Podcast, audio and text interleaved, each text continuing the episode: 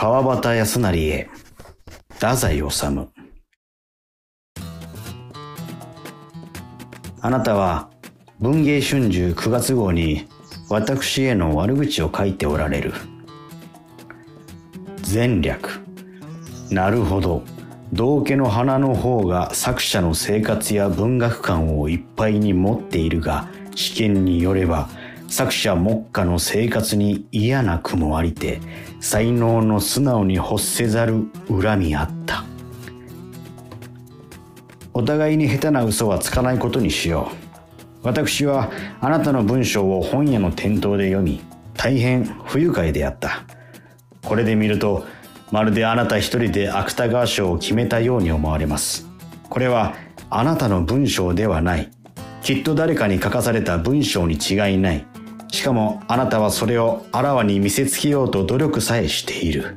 道家の花は3年前、私、24歳の夏に書いたものである。海という題であった。友人の今寛一、今右平に読んでもらったが、それは現在のものに比べて大変素朴な形式で、作中の僕という男の独白などは全くなかったのである。物語だけをきちんとまとめ上げたものであった。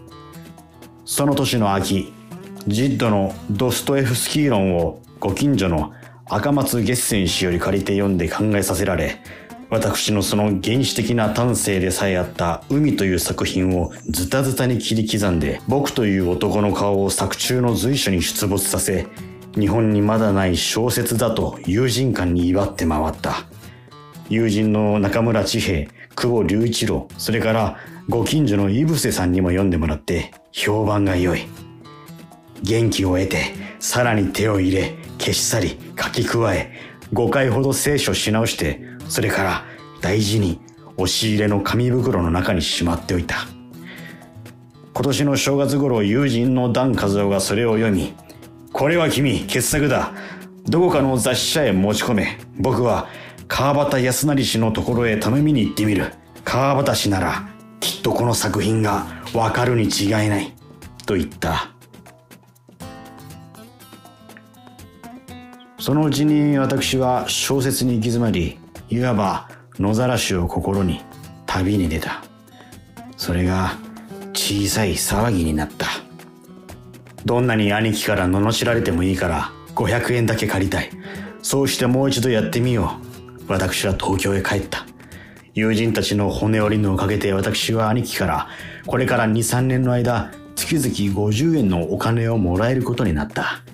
私は早速菓子屋を探し回っているうちに盲腸炎を起こし、阿佐ヶ谷の篠原病院に収容された。海が腹膜にこぼれていて少し手遅れであった。入院は今年の4月4日のことである。中谷隆夫が見舞いに来た。日本ローマン派へ入ろう。そのお土産として道家の花を発表しよう。そんな話をした。道家の花はダン・カズオの手元にあった。ダン・カズオはなおも川端氏のところへ持って行ったらいいのだが、謎と主張していた。私は切開した腹部の痛みでちっとも動けなかった。そのうちに私は肺を悪くした。意識不明の日が続いた。医者は責任が持てないと言っていたと後で女房が教えてくれた。丸一月その外科の病院に寝たきりで頭をまたげることさえようようであった。私は5月に世田谷区共同の内科の病院に移された。ここに2ヶ月いた。7月1日、病院の組織が変わり、職員も全部交代するとかで、患者もみんな追い出されるような始末であった。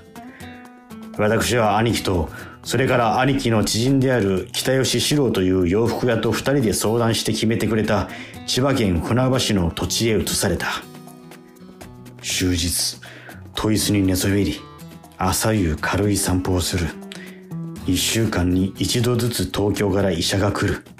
その生活が二ヶ月ほど続いて、8月の末、文芸春秋を本屋の店頭で読んだところがあなたの文章があった。作者目下の生活に嫌な雲ありてうんぬん。事実、私は憤怒に燃えた。幾夜も寝苦しい思いをした。小鳥を飼い、舞踏を見るのがそんなに立派な生活なのか？さす。そうも思った。大悪党だと思った。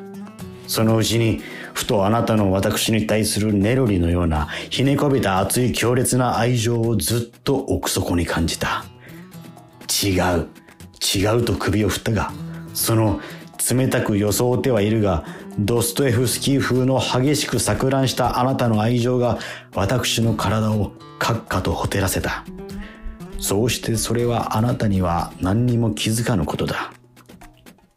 私が今、あなたと知恵比べをしようとしているのではありません。私はあなたのあの文章の中に世間を感じ、金銭関係の切なさを嗅いだ。私はそれを兄さんのひたむきな読者に知らせたいだけなのです。それは知らせなければならないことです。私たちはもうそろそろ忍獣の徳の美しさは疑い始めているのだ。菊池寛氏が、まあ、それでもよかった。無難でよかった。と、ニコニコ笑いながらハンケチで額の汗を拭っている光景を思うと、私は大なく微笑む。本当に良かったと思われる。芥川龍之介を少しかわいそうに思ったが、何？これも世間だ。石川氏は立派な生活人だ。その点で彼は深く真正面に努めている。ただ、私は残念なのだ。川端康成のさりげなさそうに装って装いきれなかった嘘が残念でならないのだ。こんなはずではなかった。確かにこんなはずではなかったのだ。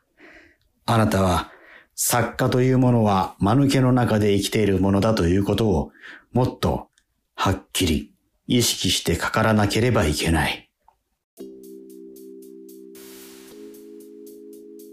ヨーロッパ企画のブロードウェイラジオこの番組は京都のヨーロッパハウススタジオからお送りしております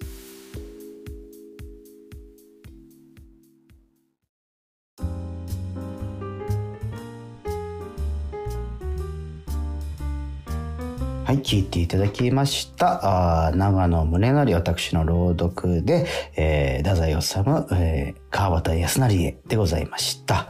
はい、はいあの読ませていただきました。ありがとうございました。この作品に出会わせてくれて。私のお願いを聞いてくださって。うん、いや、まあ、要するに芥川賞くれよっていうそういうことなんです。ね。ですかね。はい、うん。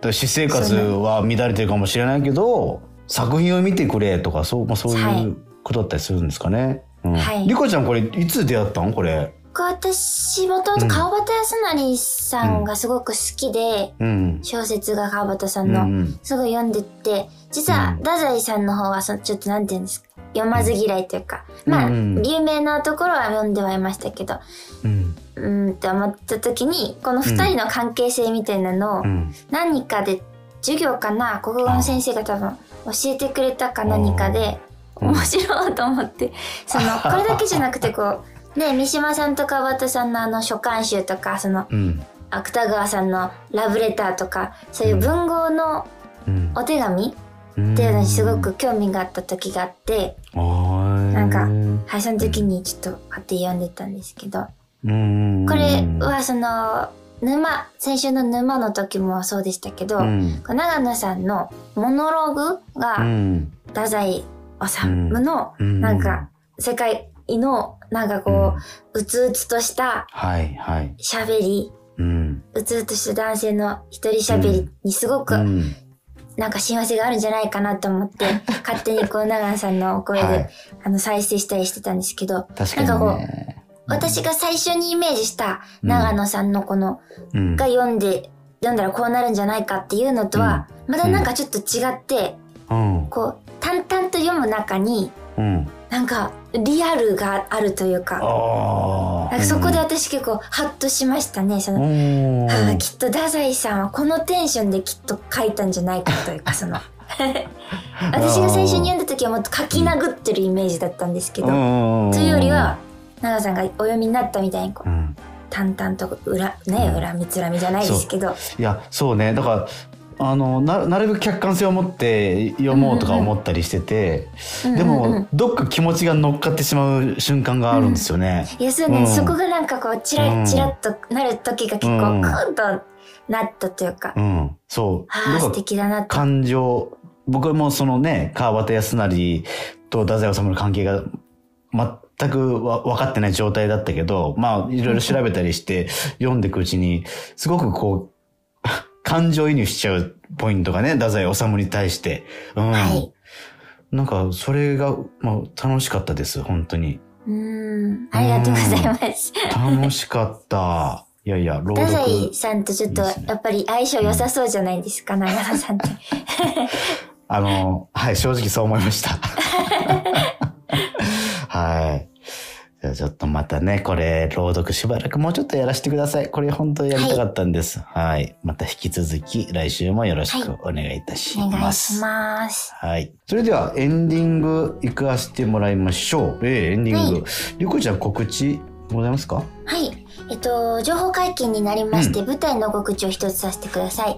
うん、えっと、去年の4月から5月にかけて、ハイバイという劇団の引きカンクントルネードをえ上演予定だったのがコロナで延期になってたんですね。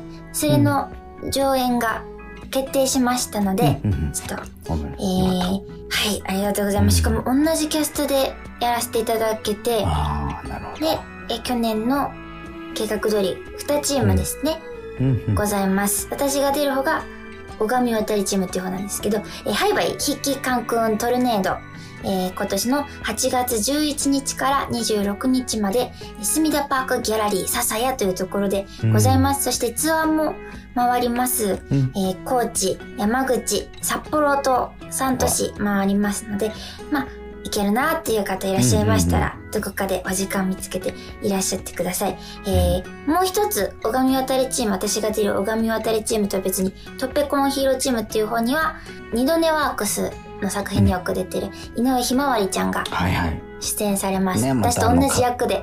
ああねえ、もう可愛らしい声の方ですよね。はい、小松菜ちゃん出るそうなんです。っていうので、興味ある方も、もしよかったらどっちもね、見てくださったら多分全然違う色味になると思うので、よかったらぜひお願いします。はしご劇してみてください。はい。僕も一個告知しようかな。本当ね。お願いします。あのー、スカットジャパンって番組知ってます？なんか、お便りが来て、それを再現するんですよね。うん、なんかドラマ仕立てで。それに出させてもらってるんですよ。あのー、7月5日月曜日放送かな？うん。これに、泉ピン子さんの息子役でね、出てて。強烈でしたわ。ピン子師匠。泉さんがご本人でってことですか？がご本人一応ね姑役をしているそのお便りのに出ている。ああそうかそうかそうか。そうそうそうそうそうそう、うん、でその息子役をやらせてもらってもう僕はそのピン子さんのあの言いなり自分の嫁の前で言いなりになっている姿をもう嫁がもう切れるみたいなそういうやつかな。うん、なるほどでスカッとさせてもらえるんですね、はい、スカッとさせてもらうんですよ。ぜひぜひそちら見てみてください。はい、はい、それではお便りの宛先お願いします。はい、いつでもお便りお待ちしております。宛先は全部小文字で、europe.broadway.gmail.com、ヨーロッパ .broadway.gmail.com です。えー、聞き取れなかった方はヨーロッパ企画のホームページをチェックしてください。はい、えー、ポッドキャストでも配信されております。ね、はい、えー、そちらも合わせてよろしくお願いします。お願いします。はい、それではあヨーロッパ企画のブローデーラジオまた来週もお楽しみに。さようなら。